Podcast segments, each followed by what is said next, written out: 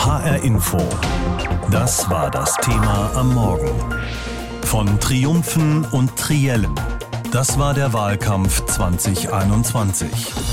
Neben den drei Triellen der drei Leute, die sich um das Kanzleramt bewerben, gab es im Fernsehen ja auch noch zwei Vierkämpfe der übrigen Parteien im Bundestag.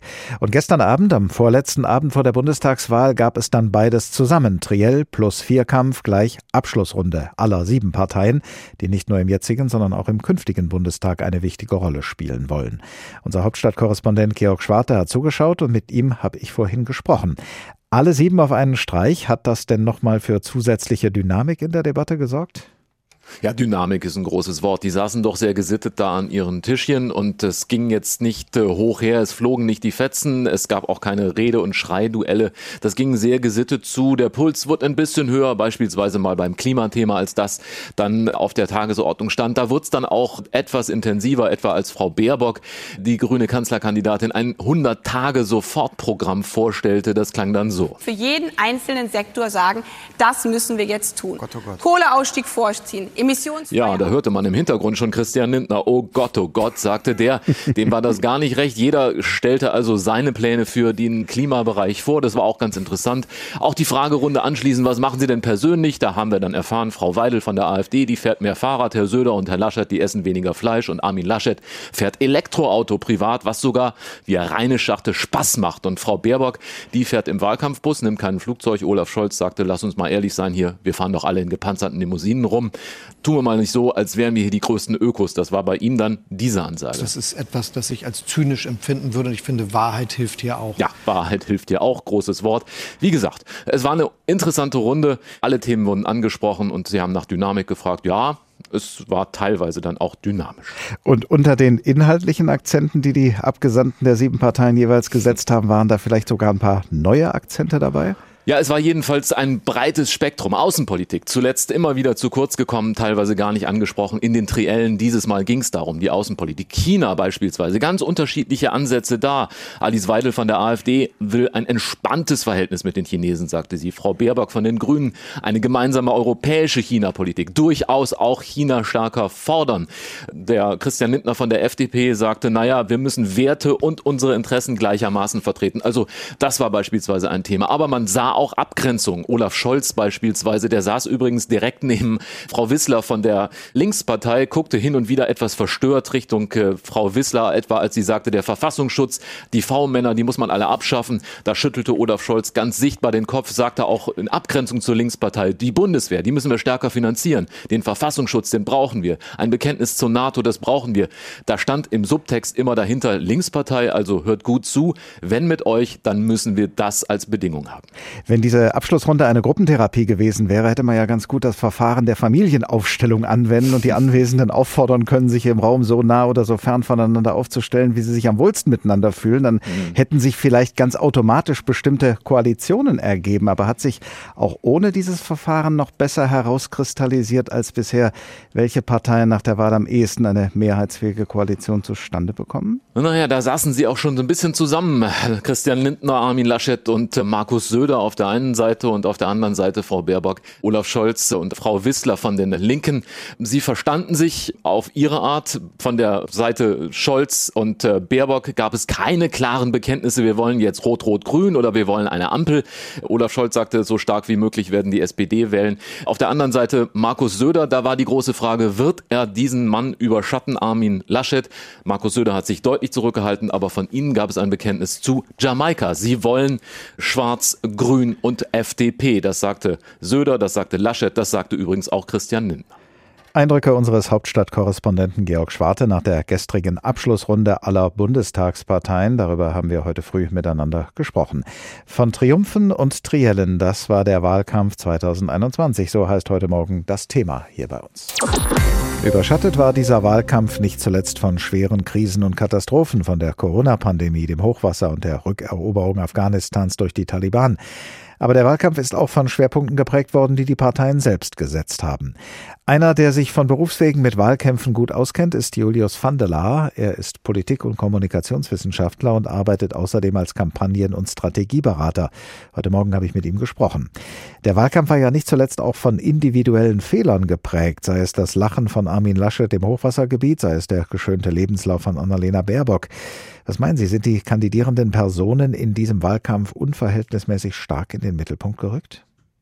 Ich glaube, dass das natürlich einfach auch Teil unserer Mediendemokratie ist. Und ich würde sagen, da gab es noch ein weiteres Thema. Und das waren natürlich auch die Personaldebatten innerhalb der Parteien. Auf der einen Seite Annalena Baerbock gegen Robert Habeck und vor allem aber auch, und ich glaube, das hat wirklich einen ganz maßgeblichen Anteil an der Stand und an der Lage im Moment, dass es natürlich diesen großen Konflikt innerhalb der Union gab zwischen Herrn Söder und zwischen Herrn Laschet und so lange offen gehalten wurde, ob sich dann eben auch Herr Laschet durchsetzen konnte. Das hat, glaube ich, für die Union zumindest nicht besonders geholfen. Und ich glaube, es zeigt einfach auch, wie volatil diese Situation ist. Da ist schon der nächste Kunde in der Leitung, der von Ihnen bei seiner Strategie beraten werden will, aber vielleicht können wir trotzdem so lange noch weitermachen. Wahlkampf ist ja in den letzten Jahren immer vielfältiger geworden. Neben den Plakaten an jeder Ecke, den Infoständen in den Fußgängerzonen und den Auftritten im Fernsehen wird Online-Wahlkampf immer wichtiger. Zum Beispiel was meinen Sie, welche Register werden denn die Parteien auf den letzten Metern jetzt noch ziehen? Ich glaube, dass es jetzt vor allem eben um die Schlussmobilisierung geht. Und ich finde, es ist großartig, in dieses Wochenende jetzt reinzukommen. Und man merkt nochmal, wie mobilisiert doch eben die Nation auch ist, wie die Kandidatinnen und Kandidaten einfach nochmal im Zickzackkurs durch die Republik gehen und versuchen nochmal auf den letzten Metern alle zu mobilisieren. Online-Wahlkampf spielt natürlich eine fundamentale Rolle hier, jetzt nochmal die eigene Botschaft rauskriegen. Aber vor allem, glaube ich, ist es hier am Schluss, wo doch immer noch ein signifikanter Teil der Bürgerinnen und Bürger unentschlossen ist, jetzt nochmal das direkte Gespräch zu suchen, ne, an die Haustüren zu gehen. Dieser Wahlkampf war ja auch geprägt von Corona, wo eben lange Zeit nicht die Großveranstaltungen möglich waren. Und dementsprechend, glaube ich, jetzt nochmal bei den Unentschlossenen das direkte Gespräch zu suchen, zu sagen, hast du dich schon entschieden? Leute, gehen nochmal an den Küchentisch und sprechen nochmal mit Leuten, gerade auch während die Briefwahlunterlagen vielleicht nochmal sortiert werden und vielleicht auch nochmal direkt zum Rathaus, Sie haben es vorhin gesagt, gebracht werden. Ich glaube, das ist jetzt wirklich die ganz, ganz heiße Phase und die Umfragen könnten ja auch nicht knapper sein, muss man sagen. Wie beurteilen Sie denn mit Ihrer Expertise als Kampagnen- und Strategieberater die Wahlkampfstrategien der einzelnen Parteien? Was hat Sie da jetzt nicht inhaltlich, aber strategisch am meisten überzeugt? Was hat aus Ihrer Sicht am besten funktioniert? Ich glaube, dass man ganz klar feststellen muss, eine Partei hatte wirklich eine Strategie und die anderen hatten eine falsche Strategie und die dritte dann eben halt auch gar keine. Und wenn ich sage gar keine, dann meine ich die Union damit. Die haben ganz lange unterschiedlichste Wege versucht. Ich meine, da kamen die unterschiedlichsten Themen hoch. Zum Beispiel, dass Armin Laschet jetzt am Schluss und die Union jetzt am Schluss immer wieder auch zurück in die Vergangenheit geschaut hat, immer wieder versucht hat zu mobilisieren mit Rot-Rot-Grün und dem möglichen Schreckgespenst, das teilweise auf krude soziale Themen gesetzt wurden. Das, glaube ich, ist einfach ein Zeugnis davon, dass Armin Laschet nie wirklich seine eigene Botschaft gefunden hat und trotzdem natürlich gleich auf ist in vielen Umfragen, zumindest fast gleich auf ist mit der SPD. Aber wenn man wirklich über Strategie spricht, ich glaube, Olaf Scholz hat die einzige Strategie gewählt, die ihm wirklich auch zur Verfügung stand und hat die einfach auch knüppelhart durchgezogen. Er hat gesagt, ich habe die Kompetenz und im Endeffekt auch die Weitsicht, die es jetzt braucht, wenn es nach Angela Merkel und 16 Jahren der Kanzlerin auch weitergehen soll. Und insofern glaube ich, die SPD hatte eine Strategie und die ist aufgegangen. Man muss auch sagen, jetzt zum Schluss dann bei 25 Prozent zu sein, wo die Partei jetzt jahrelang im Endeffekt bei 13, 14 Prozent war, das ist auf jeden Fall für die SPD aufgegangen. In der Endphase des Wahlkampfes ist der Ton schärfer geworden, die Angriffe auf die politische Konkurrenz heftiger. War das aus Ihrer Sicht hilfreich, um die Gegensätze zwischen den Parteien deutlich zu machen, oder hat es ein vertretbares Maß überschritten? Wenn ich mir die Trielle da auch anschaue und vor allem die drei Spitzenkandidatinnen anschaue, dann habe ich das Gefühl, dass der Ton immer völlig im grünen Bereich geblieben ist. Ich habe Wahlkämpfe gemacht in den USA, wo es deutlich, deutlich härter zugegangen ist. Joe Biden und Donald Trump. Insofern, in so einem Wahlkampf geht es ja auch um Kontrast. Man will rausarbeiten, wofür man selber steht man will vor allem eben auch rausarbeiten, wofür der andere steht, um ein klares Angebot an Wählerinnen und Wähler zu machen. Und dementsprechend klar, der Ton wurde am Schluss härter, da kamen auch mehr Emotionen rein, je näher man zum Wahltag gekommen ist. Aber am Ende des Tages wollen wir auch sehen, wo alle stehen. Und ich verstehe jetzt auch, dass im Endeffekt die Union und auch die SPD nochmal zuspitzen, weil sie eben auch ihre eigene Basis binnen ausmobilisieren wollen. Dementsprechend überraschend finde ich es nicht. Und ich finde auch, dass der Ton zumindest zwischen den drei Spitzenkandidatinnen absolut fair geblieben ist. Sagt Julius van. Er ist Politik- und Kommunikationswissenschaftler und außerdem Kampagnen- und Strategieberater. Gesprochen haben wir vorhin über das Thema heute Morgen hier in HR Info. Wir haben es genannt von Triumphen und Triellen. Das war der Wahlkampf 2021. Ja, so langsam kann man von diesem Wahlkampf in der Vergangenheitsform sprechen. Er war ja auch lang genug, dieser Wahlkampf. Allerdings auch sehr wechselvoll. Und bis zum heutigen Tag ist sein Ausgang völlig offen. Das meint auch unser Hauptstadtkorrespondent Hans-Joachim Viehweger.